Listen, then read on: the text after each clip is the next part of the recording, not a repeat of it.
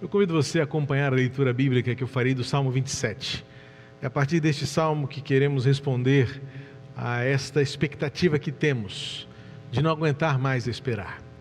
Esse texto, ao lê-lo, me faz encontrar algumas respostas para momentos como este em que não dá mais para esperar, não aguento mais esperar. A Bíblia é repleta de homens e mulheres que, como nós, sentiram e como nós sentimos. Uma das atitudes mais difíceis da humanidade é esperar. Somos, por natureza, impacientes. Isso tem gerado o mal do século passado, ou seja, antes mesmo da virada para este milênio, já se falava de que o mal daqueles tempos, no final do século XX, é a ansiedade. Na virada do milênio para os anos 2000, lembro que alguns profissionais de psicologia diziam que a ansiedade se tornou tão crônica, quase uma endemia, que crianças já na segunda fase da infância, os seus 5, 6 anos, quando começavam a ter uh, um pouco mais de consciência da realidade, começavam a desenvolverem síndromes relativas à ansiedade. Pedem e não sabem esperar, angústia por conta ah, da tensão vivida à sua volta, muitas vezes os próprios conflitos em família, as brigas dos pais na frente dos filhos, discussões intermináveis, climas tensos, brutalidade, violência, foi gerando em nossas crianças a síndrome, o transtorno da ansiedade e aquilo que há algum tempo era tido apenas na fase adulta por conta de preocupações como trabalho, dinheiro, saúde, estava se tornando cada vez mais precoce. E então temos hoje como realidade uma geração inteira de homens, mulheres e cada vez mais crianças que não sabem esperar. Queremos tudo para ontem. Vemos uma realidade de instantaneidade. Tudo é para agora. Os bancos são de 30 horas, se o dia só tem 24. As comidas são fast food. Tudo é intensamente rápido. Os horários previstos, por exemplo, para a entrega de pedidos que fazemos pela internet precisam ser seguidos à risca. Dão-se uma margem de 10 minutos, 15 minutos, mas se porventura ultrapassa inclusive a margem, nós já ficamos angustiados. O que aconteceu com o meu pedido? E isso transborda na nossa espiritualidade. Isso transborda na nossa relação com Deus também, quando enfrentamos a realidade do existir e não sabemos lidar com situações que se prolongam demais, sem respostas, sem resoluções, sem definições, sem soluções. Lembra de Abacuque? Abacuque perguntou para Deus três vezes: Até quando? Até quando gritarei violência e nada acontecerá? Até quando eu virei, eu, eu verei injustiça e receberei apenas o silêncio como resposta? Até quando? É assim que eu e você vivemos muitas vezes quando enfrentamos situações que são prolongadas. E a coisa vai ficando tão aguda no nosso dia a dia que esperar um dia é demais, esperar horas é demais. Ser esperado não gera tanta ansiedade, mas esperar sim. Horário combinado deve ser horário cumprido. Prazo tratado deve ser prazo cumprido. Mas e quando a relação da vida não pode ser tão cartesiana, não pode ser tão exata, quando a efetiva resolução de situações não cumprem o papel da cronologia estabelecida por nós? Então a gente diz como Abacuque: Até quando, Senhor? Até quando terei de suportar? Até quando terei de esperar? Até quando terei de aguentar? E quando não dá mais para aguentar? Quando nós percebemos que estamos chegando no limite das nossas forças, do nosso ânimo, da nossa capacidade, da nossa paciência, e estamos de fato a ponto de perder a linha ou de ultrapassá-la para aquilo que seria o, o, o transpor os limites da racionalidade, da longanimidade, do conforto, do descanso. O Salmo 27 me dá pelo menos quatro recomendações do que fazer quando não aguento mais esperar. Não aguento mais aguardar. Não espero mais nenhum dia. O Salmo 27 é um salmo rico, de Davi retratando a sua confiança em Deus, diante de situações que não são fáceis. Davi tem salmos belíssimos que contam e cantam a fidelidade de Deus, cantam as suas vitórias e contam as suas conquistas, mas também é, é de Davi salmos que re, refletem e retratam grande angústia, a ponto dele conversar consigo mesmo, numa grande autoanálise, numa, numa autoconsulta, perguntando para si próprio: Alma, por que, que você está assim tão triste? Nem eu estou te entendendo. É como se a razão procurasse entender o sobrenatural, a razão visitando o invisível e dizendo assim: o que está de errado? Porque eu não estou conseguindo encontrar o equilíbrio. Davi é este, que como você e eu, vivemos a diversidade de emoções, de situações, de circunstâncias, e em todas elas encontramos uma linha que rege a vida de Davi. Ele sempre termina seus cânticos e as suas orações, reiterando que ele prefere aguardar, confiar e esperar. Mas quando você e eu, que não somos Davi, chegamos à conclusão de que está demorado demais, vamos ver o que Davi pode nos ensinar com o seu cântico no Salmo 27. Diz assim o texto, vamos ler o salmo inteiro. O Senhor é a minha luz e a minha salvação, de quem terei medo? O Senhor é a fortaleza da minha vida, a quem temerei? Quando malfeitores me sobrevêm para me destruir, meus opressores e inimigos, eles é que tropeçam e caem.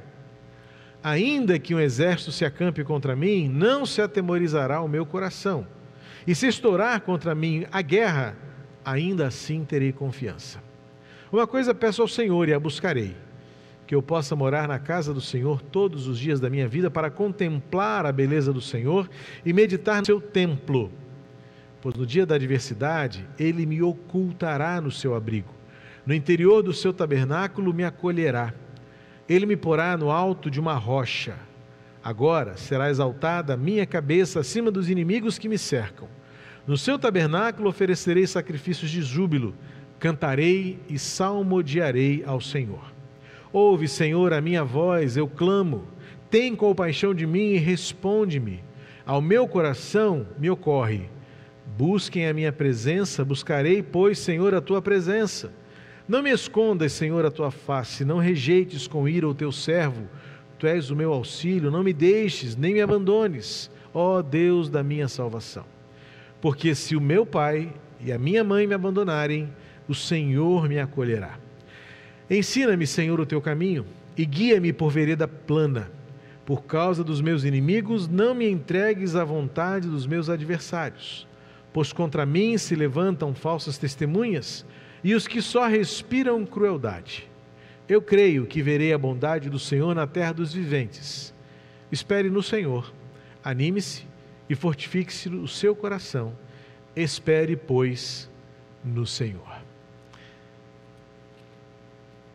Eu destaco deste texto quatro porções que vão nos ajudar com certezas de que ainda vale a pena esperar no Senhor.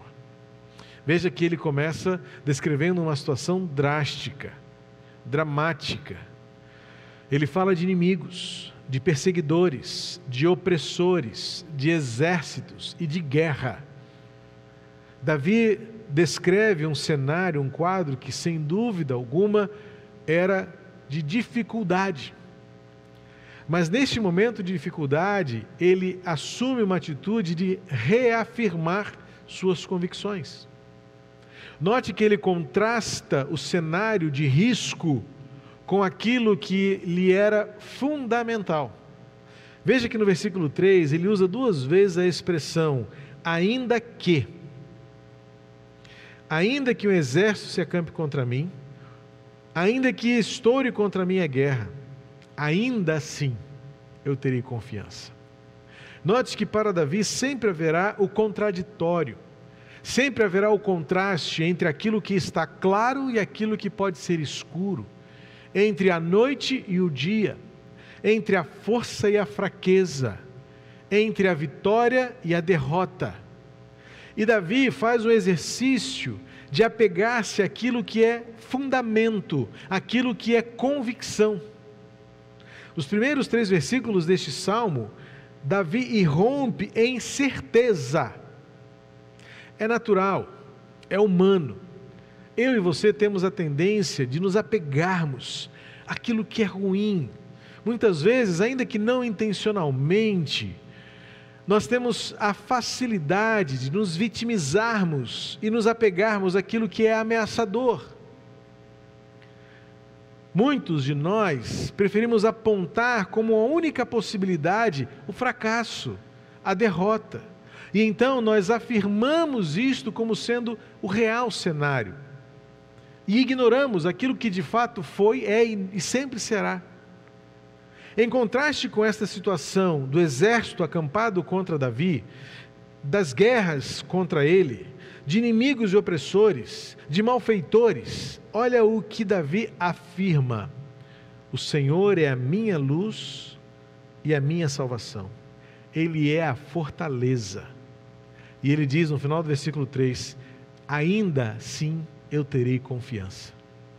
Então veja que Davi nos ajuda a disciplinar a nossa mente, a exercitar a nossa consciência e substituir aquilo que é real, sim. Não é saudável, não é sábio você tentar é, desmentir ou anular a realidade. Não, eu vou minimizar isso. Minimizar os fatos não os anula. Desprezar a realidade muitas vezes é doentio e dizer isso não tem nada de mais. Não, não avilte as ameaças, não diminua o perigo. Note que Davi retrata com precisão a gravidade dos fatos à sua volta. Não diga que é uma guerrinha de nada. Não diga que é uma enfermidade fácil. Admita que é grave. Porque quanto mais consciência você tiver da realidade, mais clareza você terá da necessidade de uma ação efetiva. E para mim, Davi soa como alguém plenamente consciente da sua realidade. Ele não estava delirando, ele não estava sublimando a realidade, porque ele diz: sim, eu tenho malfeitores que sobrevêm e eles querem me destruir. Eu tenho contra mim opressores e inimigos. Os exércitos acampam-se contra mim e há guerra sendo engendradas. Mas no meio deste cenário, Davi escolhe reafirmar a sua convicção. Ele diz: O Senhor é a minha luz, Ele é a minha salvação. E aí agora ele faz um desafio: De quem terei medo? O Senhor é a fortaleza da minha vida, a quem temerei? Então, o que que Davi faz? Ele reconhece que existe uma realidade desafiadora, ele reconhece que existe a iminência da tragédia, a ameaça é real mas ele escolhe esperar, reafirmando aquilo que é invariavelmente melhor. Eu me apego às minhas certezas. Porque os meus sentimentos, muitas vezes, eles podem ser falsificados.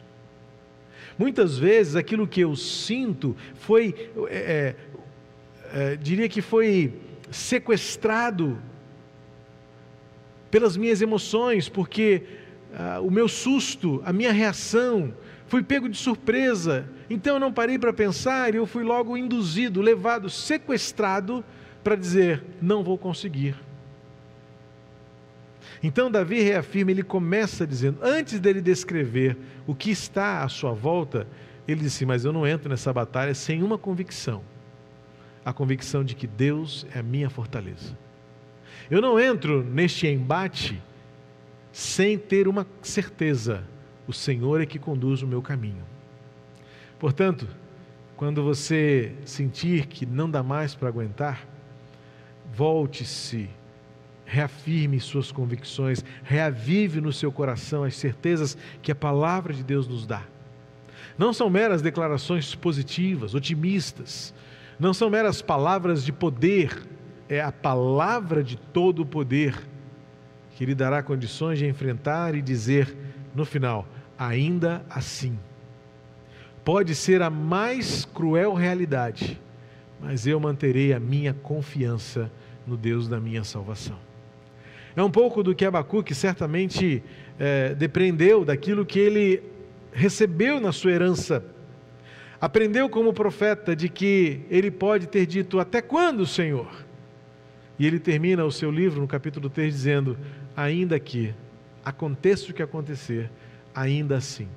Ele faz coro com Davi, é um dueto aqui, os dois juntos falando a mesma língua, entoando a mesma canção. Pode demorar, pode ser um cenário grave, pode ser difícil, mas eu reafirmo as minhas convicções e eu permaneço firme. A segunda coisa que esse texto vai nos ensinar é algo que muitas vezes é fácil demais perdermos o costume. Olha o que diz o versículo 4 a 6. Olha qual é o desejo de Davi. É interessante para mim porque Davi deixa claro, nesse salmo aqui, ele quer proteção, ele quer livramento, ele quer vitória, ele espera por isso, é o que ele diz no salmo. Mas é interessante que ele derrama o coração e ele diz no versículo 4: Uma coisa pediu ao Senhor. Você pensa, mas será que ele só pediu essa coisa mesmo? Não, ele pede mais coisa. Mas a, a, a melhor tradução para você entender o que Davi pede como uma coisa é a coisa mais importante o que me é mais prioritário, o que está na minha lista como o primeiro lugar, é viver na presença de Deus. Para Davi, é importante você compreender isso dentro da sua visão teológica, vamos dizer assim, a sua compreensão da espiritualidade de seu tempo. Davi recebeu de Deus um projeto. Davi, por que, que os homens habitam em palácios e eu estou vivendo em tendas? eu quero também que seja erigido um templo para que todos os povos saibam quem eu sou. E Davi então recebeu um projeto do templo do Senhor. Você sabe a história? Davi não pôde construir porque suas mãos estavam sujas de sangue de guerra. E Deus atribuiu a Salomão, seu filho, Salomão, um homem de paz, o seu próprio nome carregava a sua essência pacificadora, não houve guerras no reinado de, de, Salomão, e foi Salomão quem construiu a suntuosidade, o templo mais suntuoso que se sabe na história do povo de Deus. Então, naquele contexto, o templo simbolizava a presença de Deus no meio do povo. Templo era a presença de Deus.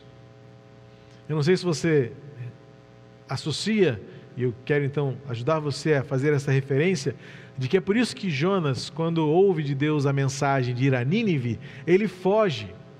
Ele vai, desce para, para o porto, do porto para o navio, navio para o, para o porão, do porão para o fundo do mar. Ele tenta descer o máximo que ele consegue, até parar no ventre do grande peixe. Mas na concepção, segundo alguns estudiosos, intérpretes do livro de Jonas, a concepção de Jonas é o seguinte: eu quero fugir o mais para mais longe que eu puder daquilo que para ele simbolizava a presença de Deus. Quem sabe se eu for para para o outro continente, Deus aí não vai me encontrar. E qual foi a surpresa dele? Não era no tempo, mas dentro do ventre do grande peixe, no fundo do mar, Deus fala com Jonas. Portanto, eu quero dizer a você que quando Davi fala, quero estar na casa do Senhor todos os dias, o que Davi estava dizendo com essas palavras metafóricas, era simbolismo isso. Senhor, eu não tenho outro lugar para estar senão na tua presença. Eu não abro mão da tua presença, o melhor lugar para estar é diante de Deus. É claro que hoje entendemos que Jesus destruiu o templo, já era o segundo templo destruiu o templo e diz ele que o reconstruiu em três dias. Como? Porque ele criou a igreja. E a igreja não é o templo, somos nós. Hoje vivemos na realidade do tempo da graça em Jesus Cristo, em que este salmo precisa ser interpretado dentro desta visão do Novo Testamento de Jesus sendo o lugar, o meio, o onde nós nos encontramos. Nos encontramos em Jesus. E Jesus não está neste lugar. Jesus está em nós. Ele está aqui quando nós estamos aqui. Ele está onde eu estou. Eu sou Jesus indo ao mundo. Você deve ser Jesus indo ao mundo. O que eu quero mostrar aqui para você é que quando Davi diz: Senhor, em meio a toda essa circunstância adversa, para mim a coisa mais importante é nunca abandonar a tua presença. Para Davi, importante era estar na casa do Senhor, contemplar a sua beleza, meditar no seu templo. É, é claro, evidente, eu não precisaria nem explicar isso, mas vale clarificar e reafirmar. Como é bom estarmos juntos como igreja, cultuando num lugar, seja ele qual for, um galpão, uma loja, embaixo de uma árvore, o lugar onde nós transformamos em templo é o lugar que nós, como comunidade, adoramos ao Senhor. E Davi, independentemente de referir-se à casa do Senhor como lugar onde para ele era o lugar onde Deus está, ele nos ensina que não há como atravessarmos a adversidade sem o Senhor. Porque no versículo 5 ele diz: Olha, no dia da adversidade, ele me ocultará no seu abrigo, no interior do seu tabernáculo me acolherá, ele me porá no alto de uma rocha. Ou seja, o que Davi está dizendo é que nada, nada, nenhum lugar é melhor, pode substituir a experiência de estar com o Senhor. Portanto, quando a demora é muito de, é, alongada, quando você não aguenta mais esperar, a segunda atitude a ser tomada, depois de você reafirmar suas convicções e reafirmar a sua fé de que o Senhor é quem Ele é, a sua luz, a sua salvação, a razão de você não temer e a razão de você manter a sua confiança, é você não abrir mão de estar com o Senhor, de andar com o Senhor, de clamar pelo Senhor. A adversidade é, ao contrário do que muitos pensam, o lugar do acolhimento, onde você se sente abraçado pelo Senhor. Portanto, muitas vezes nós somos este abraço de Deus para muitas pessoas. E nós sentimos-nos abraçados por muitos, como Deus abraçando a gente. Davi diz: No dia da adversidade, o Senhor me acolherá no seu abrigo, me ocultará é o nosso esconderijo. Terceira coisa, versículo 10, olha o que diz Davi: Porque se meu pai e a minha mãe me abandonarem, o Senhor me acolherá. Davi é drástico, Davi é extremo, como foi o profeta Isaías, quando refere-se ao maior de todos os absurdos da existência humana. Pode uma mãe, porventura, esquecer-se do filho que gerou e amamentou? Humanamente falando, impossível. Se tratarmos de realidades desumanas, talvez até encontraremos inúmeros e inúmeros casos de abandono. Mas o que Davi está dizendo? Ainda que eu chegue à realidade mais extrema de sentir-me abandonado, eu serei acolhido pelo Senhor. Nunca perca o senso de que você é propriedade do Deus vivo. É isso que Davi está nos ensinando aqui. Tudo pode servir de uma experiência de abandono, de isolamento. Posso me sentir esquecido, posso ser traído, posso me frustrar com os meus relacionamentos. Posso chegar ao extremo de sentir-me ignorado e abandonado. Talvez me torne invisível para muitos. Mas Davi tem uma certeza: Deus não me abandonará. É uma promessa de Deus. Ele está conosco. Ele disse isso por meio do profeta Isaías. Ainda que uma mãe venha a esquecer-se dos seus filhos, Deus diz: Eu não me esquecerei de vocês. A realidade que Isaías descreve lá em, no seu próprio livro, capítulo 49, versículo 15, é a realidade que retrata o que Davi tem como convicção. Eu pertenço ao Senhor. E Deus não abrirá a mão. Deus não nos abandona. Existe uma compreensão destrutiva, eu diria até cínica, de que tudo que o mundo está vivendo é porque Deus abandonou a sua criação. Se existe um Deus, ele abandonou a sua criação, por isso guerras, injustiças, violência, loucos, ditadores, vis, gananciosos, matança, guerras, fomes. Mas não é isso que a Bíblia nos ensina. Na verdade, neste processo o que se inverteu é que nós abandonamos o Senhor. Isso é bíblico desde os princípios tempos, os primeiros tempos da humanidade. A realidade que a Bíblia nos ensina como palavra de Deus é que nenhuma circunstância, nenhuma situação tira de você o selo de propriedade de Deus. Lembra do que Paulo disse em Romanos 8, um dos meus textos preferidos? Nada pode nos separar do amor de Deus que está em Cristo Jesus. Portanto, quando você não aguentar mais esperar, primeiro, como Davi, reafirme a sua fé. O Senhor é a minha luz, a minha salvação. Eu não tenho motivos para temer toda e qualquer ameaça, por mais dura que seja, eu ainda manteria minha confiança naquele Deus que é, no meu Deus. Segundo, não abrirei mão da presença do Senhor. Quero viver com o Senhor, quero experimentar do Senhor, quero ser melhor com o Senhor. A propósito, quero ser como Jó. Depois de ter passado tudo o que passou, ao final da sua vida, dizer: De fato, eu não te conhecia apenas por aquilo que eu ouvia dos outros. Não era suficiente. Foi necessário tudo que eu passei para hoje dizer: Os meus olhos sabem quem tu és. É o que Davi está dizendo, em outras palavras. Quero permanecer na presença do Senhor, porque Ele me acolherá e eu saberei cada vez mais quem Deus é. E por saber quem Deus é, eu teria a terceira convicção: eu sou dele, Ele não abre mão de mim. Podem todos me abandonar, pode toda circunstância me frustrar, mas o Senhor me tomará em seus braços. E por último, aquilo que de mais prático pode ter neste salmo ao final dele. Ele diz: Eu creio que verei a bondade do Senhor na terra dos viventes. Davi fez uma escolha: viver em esperança. Davi escolheu uma atitude de esperar. Ele usa agora quatro verbos, três verbos e, e um se repete. No versículo final, versículo 14, ele diz: Espere, anime-se e fortifique-se. E depois ele conclui dizendo, como se ele reafirmasse o estribilho do seu cântico em um volume bem grande, de uma forma bem é, esfuziante, dizendo: Espere no Senhor. Davi está replicando a sua convicção, Davi está se esforçando para contagiar os seus leitores, aqueles que louvariam com ele este hino, este canto, dizendo assim: vale a pena esperar. Portanto, pode parecer redundante, o que nós devemos fazer quando não aguentamos mais esperar? Davi faz chover no molhado e diz sim: não há outra coisa a fazer senão esperar.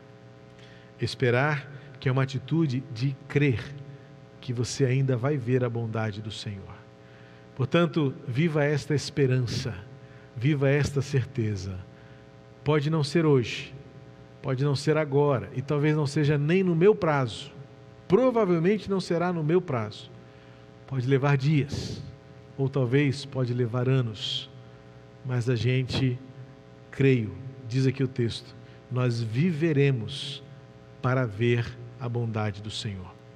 O que que Davi quer dizer com o finalzinho do versículo 13 da terra dos viventes? Em vida.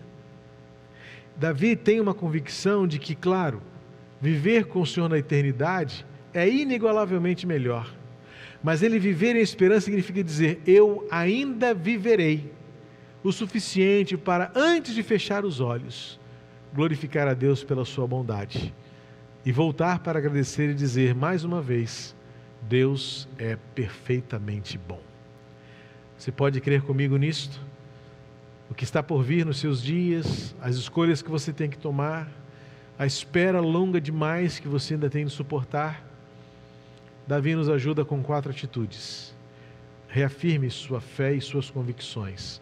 O Senhor é a nossa luz, a nossa salvação. Terei confiança. Segundo, não abra mão da presença de Deus. Não abra mão de viver com o Senhor. Terceiro, tenha certeza. Glorifique a Deus pelo senso de propriedade.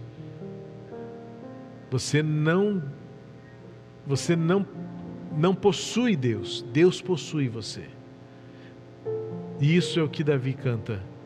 Todos podem me abandonar, todos podem me alijar, mas eu sempre serei acolhido pelo Senhor. Isso é senso de propriedade. Deus não abrirá mão de mim. E espere.